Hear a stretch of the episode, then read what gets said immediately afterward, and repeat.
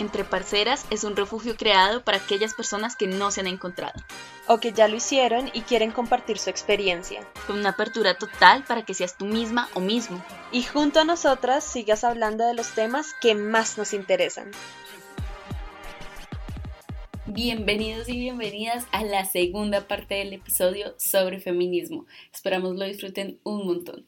Claro, pero yo creo que no llega como, pues nosotros todavía no, todavía no hemos llegado a esa zona de confort de ya, ya la logramos, pero sí hay un momento, y esto me pasaba incluso como con otras corrientes de pensamiento, donde me rodeaba de gente que tenía como unas, que tiene unas creencias similares a mí, etcétera, etcétera, y a mi alrededor yo sentía que el mundo ya estaba bien, de alguna forma. Y luego salía y me encontraba, me chocaba como con estos muros llenos de realidad donde todavía hay mutilación genital femenina, o sea, ¿qué es eso? Y yo decía, ¿cómo esto no, esto no está pasando? Estoy viviendo en el mismo planeta, sí, estoy en el mismo planeta, solo que en otro círculo social. Sí, eso es súper fuerte. Yo recuerdo mucho cuando salí de la universidad, como eso, como que mis espacios se habían vuelto feministas y los que no eran feministas eh, teníamos una disputa súper fuerte con, con volverlos feministas. Y cuando salí de la universidad fue como una cachetada así súper, como así que el mundo no es feminista. Ah.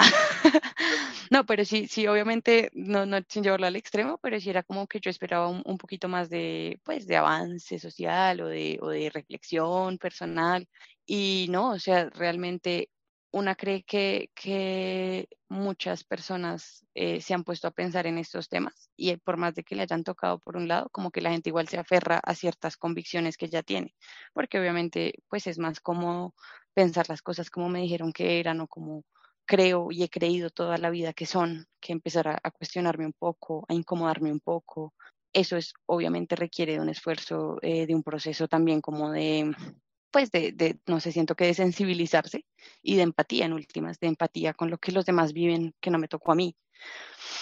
Eso es, me parece súper importante también porque, digamos que para las mujeres, que siento que eso tiene que ver mucho con esta cuarta ola, el mundo ha sido construido por y para los hombres. Entonces, ganarse un espacio allí para decir cosas, para pelear cosas, pero también para, no sé, solamente enunciar no sé, es que el mundo para las mujeres es de esta manera y probablemente para los hombres no exista para nada lo que las mujeres decimos. Por ejemplo, como menstruar. Mm. no van a poder no entenderlo. Bueno, los hombres cis hetero, o bueno, cisgénero, si se quiere, no van a poder entenderlo. Y es una realidad que está supremamente excluida de todo, pero que las mujeres es la cotidianidad. Incluso recuerdo que en mi infancia eso era un tabú fuertísimo, ¿no? Como, no se puede hablar de esto, eh, esconderlo lo que más puedas, que no se note nada. Y ahora es como todas las mujeres hablando un montón de menstruación, ya ninguna... Sí, sí, con la copita. como que antes era uy, un tabú súper grande esconder una toalla y Dios mío, donde si la ven, mejor dicho, se me acaba el mundo. Y ahora es como, no, o sea, es que esto es normal y es que les guste o no, nosotras vamos a hablar de esto porque es que este es nuestro mundo, ¿sí? A nadie más le toca, a nosotras nos toca. Como que desde ahí me parece re importante también abordarlo. Claro, como empezar a cambiar para, para darnos cuenta de que todos habitamos el mismo planeta y todos por, lo, por eso tenemos los mismos derechos, o sea que no, ellos no se han ganado más y nosotras deberíamos tener menos, básicamente. Total, incluso en esta cuarta revolución también se está hablando de derechos menstruales, como para las mujeres. Bueno, primero este efecto en el que todos los productos cosméticos de las mujeres son más caros, uno, y dos, eh, pues que las mujeres gastamos en promedio muchísima más plata de lo que gastan los hombres en aseo personal, porque tenemos que tener un cuidado especial, eh, pues por nuestros ciclos menstruales. Entonces es como, güey, o sea, esto es, está, se da por sentado que todas las mujeres eh, cisgénero menstruan, o bueno, la gran mayoría menstrua, pues necesitamos que el Estado se haga cargo también de esto, porque pues hay muchas mujeres en posiciones de desigualdad que no pueden acceder a una higiene menstrual, que no pueden acceder a los productos básicos que todas necesitamos. Entonces es como, bueno, desde ahí se produjo un conocimiento que nos permite exigir un derecho, que es el derecho menstrual, y es que ciertas mujeres tengan ciertos subsidios que les ayuden a cubrir algo que es totalmente natural y que todas las mujeres pues necesitan eh, atender, digamos. Claro, porque es inevitable, no es como si uno le dijera, ay, este mes no voy a menstruar porque no tengo toallas, entonces este mes no. Pero no, no, eso no funciona así. Creo que es importante entenderlo. ¿Sabes? En, en torno a eso también que, que siento yo que parte de la educación es algo que ha venido mucho a mi mente últimamente porque he estado trabajando como con adolescentes, infantes, en fin. Y desde allí, eh, en torno a la educación sexual y en torno a otras cosas, siento que debería haber como también esta educación menstrual, no sé cómo llamarla, pero como esta educación de conocimiento de tu cuerpo, porque nunca te enseñan eso. Como mujer, de por sí nunca te lo enseñan, o sea, incluso yo, bueno, ambas somos muy jóvenes, pero yo no recuerdo que mi mamá me haya explicado nunca ni cómo funciona la menstruación, ni por qué se da, ni nada de eso. O sea, Rascón apenas me enseñó a poner una toalla corriendo, como esto es así, y suerte, y si se la pega mal, ni modos, vaya y solucionelo. Y yo decía como, ya, bueno, lo enfrenté básicamente con mis amigas, o sea, como que en las charlas de amigas, pero yo decía, cuán importante es, o sea, hoy día lo pienso, cuán importante es tener educación sobre esto en la escuela, o sea, es que es algo básico y que es una educación, claro, dirigida a mujeres, pero que la escuchen todos, porque a la larga los hombres también necesitan tener esta información, siento yo, se comparten luchas. Sí, total. De hecho, bueno, hay varias cosas. Digamos que para este siglo, y lo recuerdo que lo trabajé un poco en la universidad, se está pensando, digamos, desde la educación primaria y secundaria, eh, un enfoque de educación menstrual, creo que es como educación para todo, educación menstrual para todos, una cosa así. Y es justamente eso, como que no es un tema de solo las mujeres, ellas con su, con su, con su periodo, sino como, güey, esto es, esto es una cosa de, de, lo que significa ser humano, esto es de de, o sea, la forma en la que usted llegó al mundo es porque hay una mujer que menstrua, que se llama su mamá, y es como, sí, es súper importante que todo el mundo lo entienda. Y me, me, me, hizo mucho ruido, bueno, no ruido, como eco, lo que dijiste sobre las, las amistades, como que siento que eso es, eso es algo muy bonito de, de yo creo que de esta época, no sé si siglo XX, mitad del siglo XX hacia acá, pero lo siento mucho, mucho en nuestra época y es como todo eh, para las mujeres ha sido una cuestión de diálogo con las amigas. Entonces, el sexo, la menstruación, eh, los novios, y es como desde allí nosotras como que nos, nos conectamos un montón, ¿no? Entonces sentimos esa necesidad de juntarnos, de, de hacernos apañe, de hacernos red de apoyo, precisamente porque enfrentamos un montón de cosas para las que no estamos preparadas solas. Entonces en nuestras pares encontramos justamente ese apoyo, ese diálogo, esas preguntas. Eh, con las amigas uno puede hablar de un montón de cosas que son tabú para las otras personas o tabú con mi mamá o tabú con mi papá. Es como que desde ahí se ha generado un montón de, de relaciones súper profundas, súper importantes porque también construyen conocimiento y pues construyen un montón de cosas. Entonces si tenemos jóvenes mejor, jóvenes mejores formados, eh, que entiendan mejor eh, pues toda la cuestión, la menstruación, eh, por ejemplo, los derechos sexuales y reproductivos, que también es una ganancia de esta época, pues vamos a encontrar unos adultos en el futuro pues mucho más conscientes, mucho más sensibles, mucho más humanos y empáticos frente a lo que es la realidad de, de, las personas, de las mujeres. Y sabes que también me, me parece súper importante eso, la paridad, siento que ha sido como un vehículo para pensarse también los vínculos amorosos. Como que siento que antes las mujeres estaban un poco encerradas en su matrimonio y era muy difícil hablar de esas situaciones al interior, en la escena privada, en, la casa, con los hijos, que ahorita es como, siento que es mucho más, mucho más abierta. Entonces yo puedo hablar de mi relación en otros espacios y la gente va a decir, me, me, va a ayudar a desnaturalizar ciertas cosas, ven, esto puede ser manipulación o ven, esto no sé qué, a mí me pasó esto, cómo lo viviste tú, cómo saliste tú de una relación violenta, por ejemplo, como que eso se habla ahorita con mucha más naturalidad, siento que antes era mucho más cerrado y es a través de ese contacto con mujeres en el que hemos podido también como encontrar un empoderamiento individual, ¿no? Y colectivo que, es, que me parece re bonito, para mí es súper importante, por ejemplo. Sí, es una parte, es una parte bella, bella, y que se disfruta mucho, ¿no? El hecho de saber que el conocimiento es poder y es así mismo como salvación, que compartirlo, que es como lo que deberíamos hacer todos con él, con el conocimiento, pues, es la base de que otras mujeres sigan obteniendo derechos, sigan luchando por sus derechos, porque ya se supone que tenemos derechos muchos, pero sigan luchando por sus derechos. Y eso me parece muy importante acá también. Sabes, ahí mm, quería mencionar un fenómeno que, ah, bueno, por ejemplo, el nombre de este podcast, ¿no? Entre parceras, porque entre parceras podemos hablar de todo, o sea, qué chimba. y pensaba también en este fenómeno de, mm, de hace dos años, de eh, las tesis de El violador eres tú. Por Ah, ejemplo, ese, ese performance, cómo se volvió tan viral en tantas partes del mundo, que tantas mujeres de tantas edades, de tantos contextos, pudieran relacionarse con una misma experiencia, con, una, con un mismo eh, concepto, con un mismo, sí, como con una misma denuncia, porque en últimas eso es una denuncia.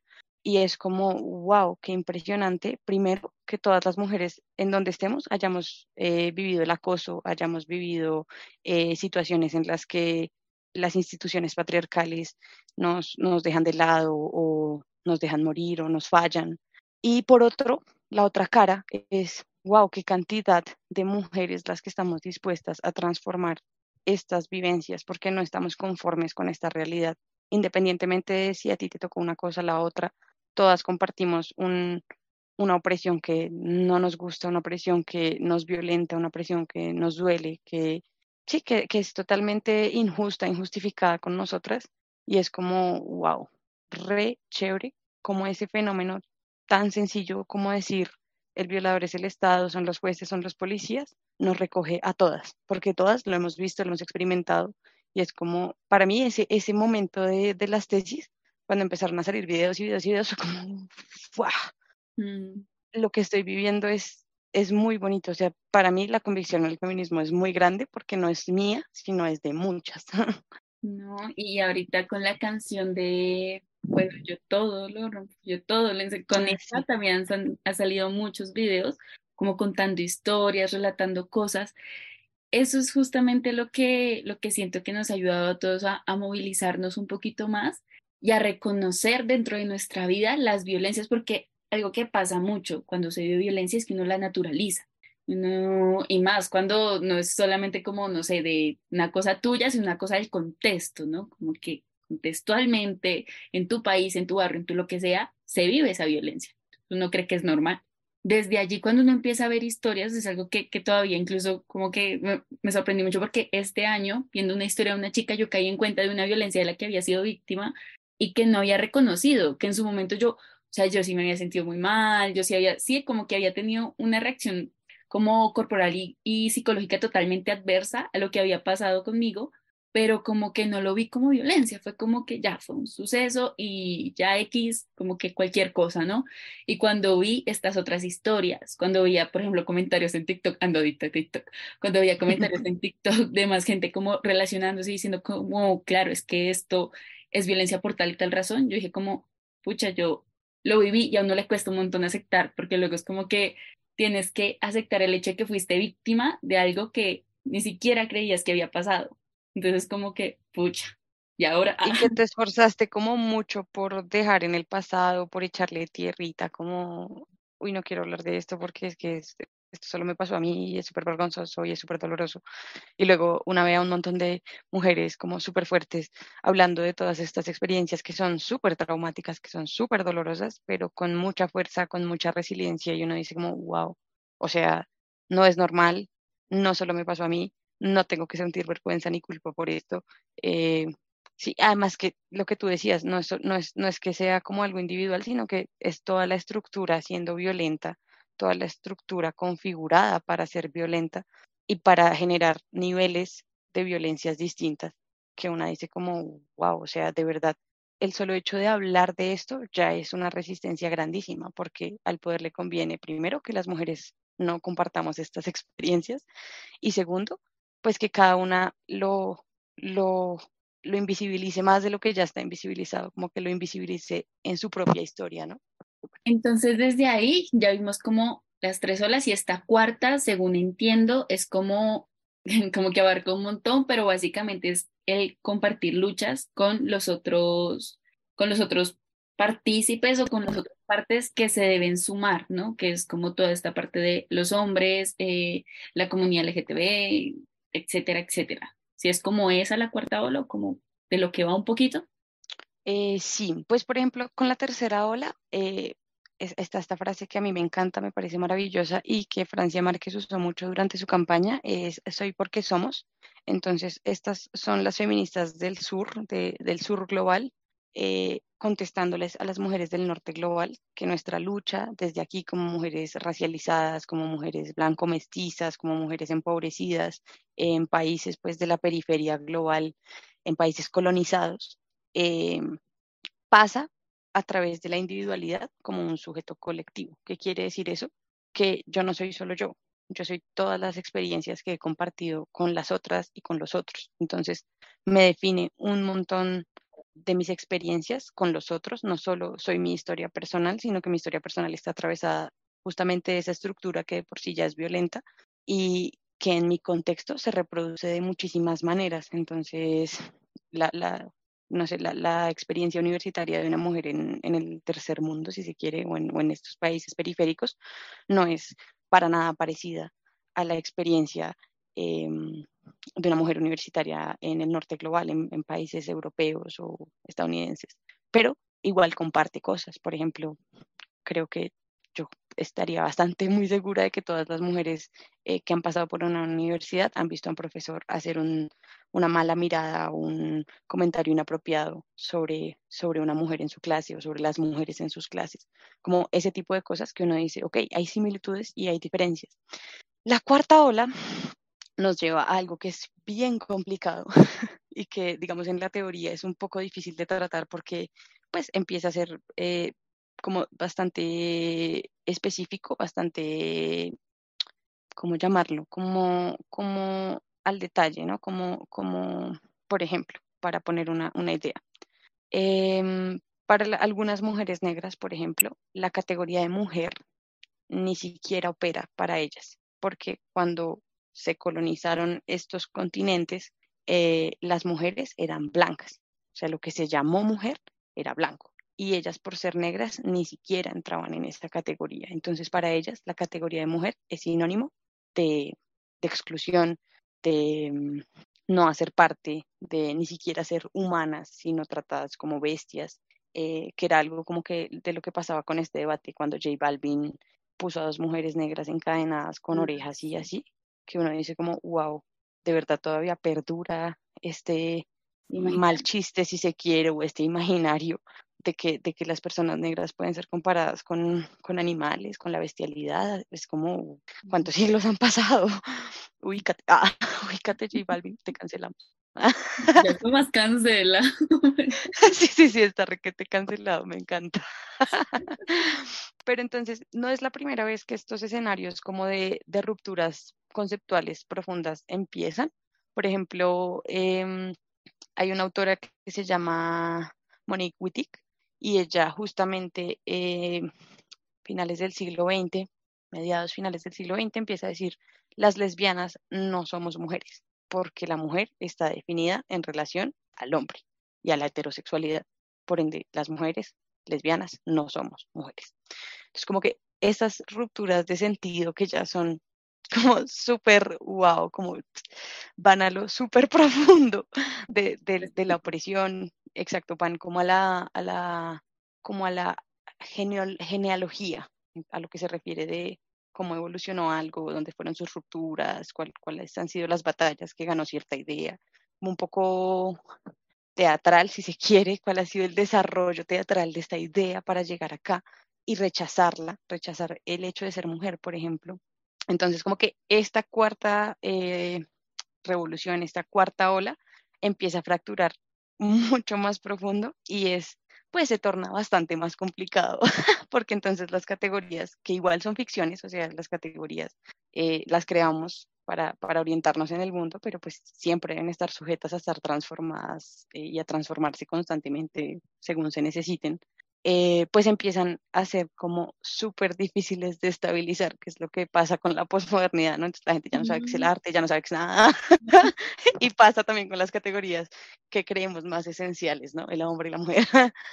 y eso, por ejemplo, se ha visto muchísimo, eh, que es uno de nuestros temas polémicos, eh, con los feminismos radicales y los transfeminismos, ¿no? Entonces, se ha vuelto un debate, entonces, ¿qué es ser mujer? Pero ustedes reproducen una cosa, pero ustedes tienen otra, pero entonces las vaginas y las vulvaportantes y las uteroportantes y los cuerpos menstruantes, y es como, wow, qué cantidad de palabras para referirse a, a mí, ah, que soy mujer. Ah. Es re loco, es re loco. Para mí incluso, pues yo me lo tomo con mucho humor, sé que eh, obviamente es un tema muy serio, pero pues em, siento que el humor justamente eh, alivia la tensión que hay en, en, en luchas tan delicadas, porque son luchas bastante conceptuales que en la práctica, como hemos visto en esta última década, pues se ha tornado muy violento, se ha tornado muy delicado, se ha tornado eh, en rupturas, en rupturas que a mí me duelen mucho, en realidad me duelen mucho las rupturas entre los feminismos porque, como te decía, para mí, pues la, la opresión se comparte y hay un horizonte común, por más de que haya matices distintos, pero son rupturas que han generado pues justamente polémicas que se van más allá de, de lo que deberían, yo creo. Entonces, por ejemplo, no sé, Carolina Sanín eh, haciendo comentarios que incitan al odio de las mujeres trans. Es como, güey, slow down, no puedes llevar el debate hasta allá si la gente ni siquiera tiene claro lo que está acá. Sí, no, no, hemos terminado de consolidar los derechos de las mujeres y ya estamos hablando de que le queremos quitar o poner o sí, como que, ok, calmémonos un poco, vamos despacio. Igual yo sí abogo un montón porque la gente, eh, eh, ¿cuál es la palabra que busco? Eh, cualifique el debate. Porque, por ejemplo, esto, que Carolina Sanín, sin ser una persona que estudia eh, las relaciones de género, sin ser una persona que estudia eh, la teoría feminista, salga a dar opiniones intelectuales, entre grandes comillas, que terminan o derivan en que X persona de Twitter termine atacando a una persona trans, por ejemplo, es como más, responsabilidad con los debates que estamos dando, porque en últimas se traducen en la vida de las personas, en lo que la, gente experimenta diario, en lo que la gente es, porque su identidad es, es lo que eligen ser, no es lo que sí, no, no es lo, lo, que tú quieres tuitear y de lo que te quieres ganar likes, sino que es más eh, delicado. Yo no odio a Carolina Sanín por si acaso pareciera que la odio, pero me parece muy delicado, eh, por ejemplo, eso, como entrar a, a debatir cosas que por sí no se están debatiendo en un contexto fructífero, en un contexto tal vez no académico, pero sí por lo menos eh, pues en, en, un mismo suelo conceptual, con un, unas mismas herramientas y lo más importante, en aras de construir conocimiento, en aras de construir eh, solidaridad, en aras de construir un mundo pues más equitativo, menos violento, sino que es un, se vuelve como una vaina performativa, de entonces yo opino esto y esta es la gran verdad que yo les voy a decir, y eso pues, derivan un montón de cosas que tiene consecuencias más allá de lo que es eh, tu opinión. Claro, no es como actuar con responsabilidad, digamos, no sé, muchos de nosotros somos un píxel en internet casi que sin importancia, pero gente que tiene miles y millones de seguidores tiene que actuar con la responsabilidad consecuente que ellos mismos han decidido tener al mostrarse así ante el mundo.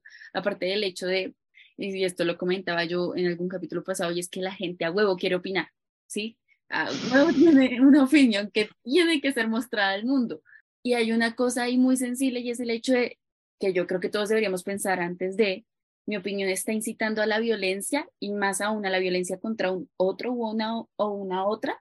Y si es así, a lo mejor debería guardármela un poquito, a lo mejor debería replanteármela, a lo mejor debería debatirla quizá internamente con un amigo, una amiga y luego sí ver, ¿sí? Porque son cosas que estamos fortaleciendo porque a huevo queremos tener la razón y tampoco es así. Entonces yo siento que, que hay que bajarle como una rayita, un poquitico.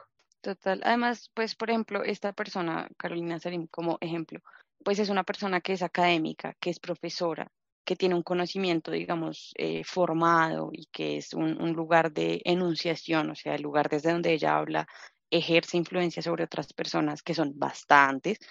Es como, oye, un poco de prudencia, porque si tú no has estudiado esto, tu opinión, ¿a qué responde? ¿A, a lo que a ti te parece que es el mundo de esas personas?